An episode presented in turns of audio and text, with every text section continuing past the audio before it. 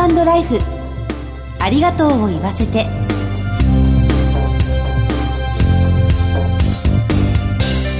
こんにちは。番組パーソナリティの久保井あさみです。いかがお過ごしでしょうか？この番組では知っておきたいお葬式を中心とした就活に関わる情報をお届けしています。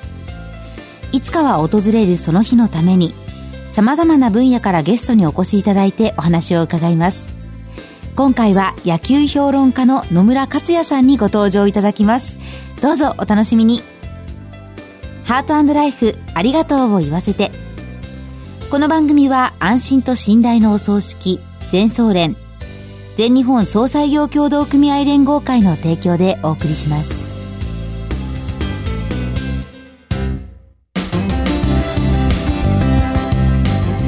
改めまして番組パーソナリティの久保井あさみです。早速ゲストをご紹介いたします。野球評論家の野村克也さんです。よろしくお願いいたします。よろしくどうぞ。お会いできて光栄です。本当にありがとうございます。心にないこと言わない方がいいよ。本当に思ってますよ。まあ、の、ノムさんといえば ID 野球、ぼやきのノムさんとしておなじみですよね。改めてご略歴を紹介させていただきます。野村克也さんは1935年生まれ、京都府のご出身です。高校をご卒業後、テスト生として南海ホークスに入団されました。現役27年間にわたりキャッチャーとしてご活躍され、歴代2位の通算657本塁打や戦後初の三冠王など輝かしい数々の記録をお持ちです。南海ホークスでは選手兼監督を務められ、その後、ヤクルト、阪神、楽天の監督を歴任されました。ヤクルトでは3度の日本一へ導いていらっしゃいます。またプライベートでは50年近く連れ添った奥様幸代さんを2017年12月に亡くされました。その奥様への思いを綴られたご著書、ありがとうを言えなくてが、このほど講談社から出版され話題を呼んでいます。1回目の今日は最愛の奥様、幸代さんのお見送りについてお話を伺ってまいります。よろしくお願いいたします。よろしくどうぞ。誰もが知るお一人夫婦だった野村さんご夫妻ですけれども、幸代さんとの結婚生活は現役時代と引退後で変化がありましたか？大いにありますね。まあ今はもう男の弱さを痛感してます。はあ、男って弱いですね。えー、弱いんですか？弱い。どんなところが弱いと？やっぱり奥さんがいて初めて威張ってるけどね。はい。僕はぼやきのノムさんで有名なんだけど。はい。ぼやきを聞いてくれる人がいないんですよね。ああ。失って実感するということですかね。ですから、まあ、物事ははっきり言う人ですから、はい。それはかえっていいんですよね。言いにくいこともはっきり言ってくれるんで、はい。まあ僕の長所、短所、もう遠慮用じゃなく言いますからね。はい。もう野球は最初は知らなかったんですけど、だんだん野球を覚えてね。あでも負けるとボロカスに言うんですよね。何やってんだよっていう。いうようなことから始まるんですよ。はい。あ、でも、まあ、ご家庭に帰って、そういった話を幸男さんとするのが、野村さんにとっては元気の秘訣になっていたのかもしれないですね。それはありますね。うん、まあ、私たちは、こう、メディア上で見るご夫婦の姿しか拝見したことがないんですけれど、プライベートでもあんな雰囲気だったんですか？うん、変わりません。あ、そうなんですね。もう本当に相性がいい、バランスの取れたご夫婦だったんですね。まあ、私自身がね、はい。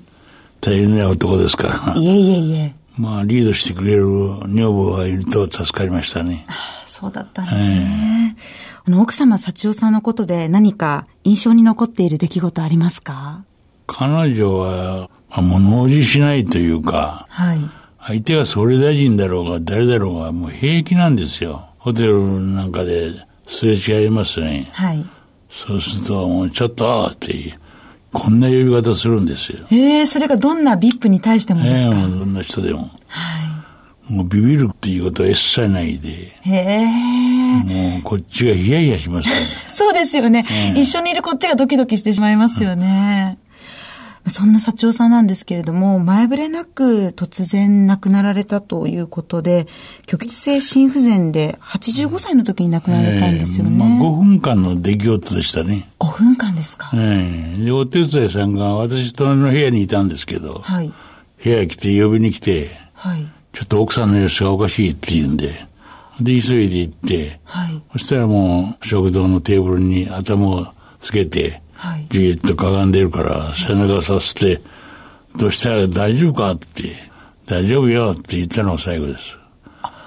大丈夫じゃなかったの。すぐ救急車呼んで、はい。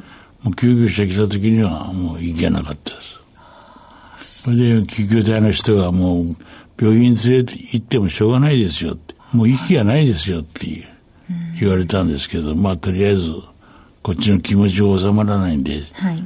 先生に見てもらうのがね、一番ですから、うん、そうですね。それ連れて行ったんですけど、やっぱりダメでしたね。じゃあ、最後に交わされたお言葉は大丈夫よ、だった。そうそう、それが最後でしたね。なんだかこう、幸代さんらしい、元気になるような言葉ですね。もう典型的な負けず嫌いですよ。自分は絶対敗北はダメなんですね。常に勝ち気で。すべて、本当にすべて勝ち気ですね。はあ。野村さんは野球選手、そして監督として負けられない立場にいたので、奥様に勝ち気でいてもらえると心強いですね。でも腹も立つ時ありますけどね。もう負けて帰ってきても平気ではい。僕に対して言いますから、あ何が今日の試合はとかね。ええもう慰めの言葉じゃないんですね、ええそこは。慰めなん慰めなんて言ってもらったことない。もう敗勝って。帰ると黙ってるんですよ。負けるって帰るとうるさい。ええだからこっちもしょげてるのにね、はい。ショック受けて帰ってんのに、追い打ちをかけるんで、まあ、相当忍耐、我慢が必要でしたね。うんだから人に、夫婦とはって聞かれると、はい。夫婦とは。うん我慢、忍耐って言って答えてるんですけど、我慢忍耐ですか。まあ、そうやって我慢忍耐の中に愛があるっていうことですか？まあ、愛されてるというのは実感するんですよ。だからお怒れないんだと思うんですね。そうですよね。いやー心がほっこりするようなお話をありがとうございます。そんな幸男さんのお別れのパーティーには、およそ1000人もの大勢の方が集まられたと伺ったんですが、どのようにお見送りされたんですか？あれはびっくりしましたね。お別れの会に、あるホテルでやったんですけど、はい。まあ大勢来てもらいましてね。もうふと思ったのは、俺が死んだ時こんだけの人来てくれるかなとそんなこと思いましたないですよ。え野村さんの時にもきっと大勢の方がいらっしゃるとは思うんですけれど、幸代さんがそれだけ人望があったというまあ方ですよ。女房ですからね、そんな大勢来ると思わなかったんですけど、はい。すごい人に来てもらいましたね。まあ、あの、内容としては、どんな形でお見送りはされたんですか？パーティーの中で。いやー、どういうふうに見送るのがいいのかなとは思ったんですけど、はい。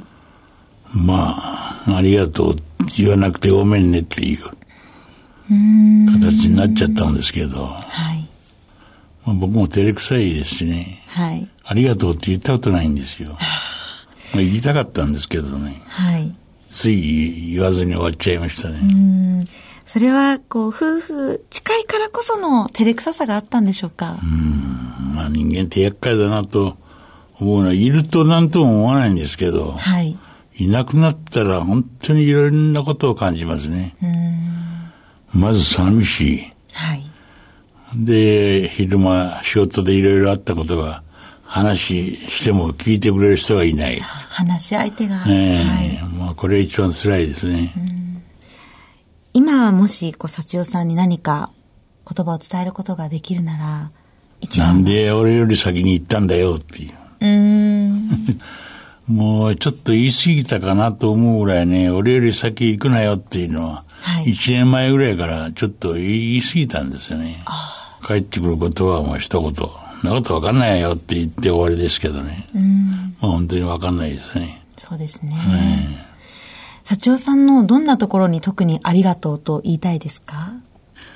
普段なんともないこう生活をしてますけど、はい。いるといないでは全然違いますしね。まあぼやきのノムさんですから、はい。いろいろぼやくんですけど、まあ、グラウンドではぼやけないことが上へ帰ってぼやけるから、これは助かりましたね。そうですね。家に帰ってぼやく相手がいるというのが、ね、リラックスにもなるでしょうし。僕はもう全く知らなかったんですけど、はい、球場来て、僕のぼやきを聞いてるでしょ？はい、と選手捕まえて、どうなるんです？よ。あんたしっかりしなきゃダメじゃないの？って。あ、じゃあ家で野村さんがぼやいていたことを球場で幸男さんが選手に代弁してたんです直接言うんですよ。僕、それ知らなかったんだ野村さんがいないところで、そうそうそう。選手に勝つんですね。だからもうストレートにものを言いますから、はい、もう遠慮容赦なく言うもんですから、まあ、ある意味ではいいんですけど、はい、ある意味では勘弁してよって言いたくなるんだけど。監督は僕だよって。うん、嬉しいというよりは迷惑でしたね。女房役じゃないんですよ。でも感謝しきれない奥様だったということでしょうか。えー、まあ、歯に着せないというか、はい、本当に思ったことをズバズバ言いますから。うん結構大人になると、歯に衣着せない物言いをしてくださる方っていうのは貴重な存在でしたね。だからサッチーさんにはストレスっていうのはないんじゃないですか。おそらく。溜め込まないタイプだったということですね。もう何でも吐き出しちゃうから。うん。と思いますね。そういう人生を送ってましたね。この幸男さんに対するありがとうという気持ちを存分に感じました。野村さんのご著書、ありがとうを言えなくては講談社から出版されています。皆さんぜひお手に取ってお読みください。この続きはまた次回伺いたいと思います。ゲストは野球評論家の野村克也さんでした。お忙しいところどうもありがとうございました。いえどうもありがとうございました。全日本総裁業協同組合連合会全総連は命の尊厳ご遺族の悲しみ一人一人に寄り添ったサービスを何よりも大切に考えご遺族の心を形にする地域密着の葬儀者が集まる全国ネットワークです。全総連加盟店ではお葬式の専門家である葬儀事前相談員総裁ディレクターが皆様からのご相談をお受けしております。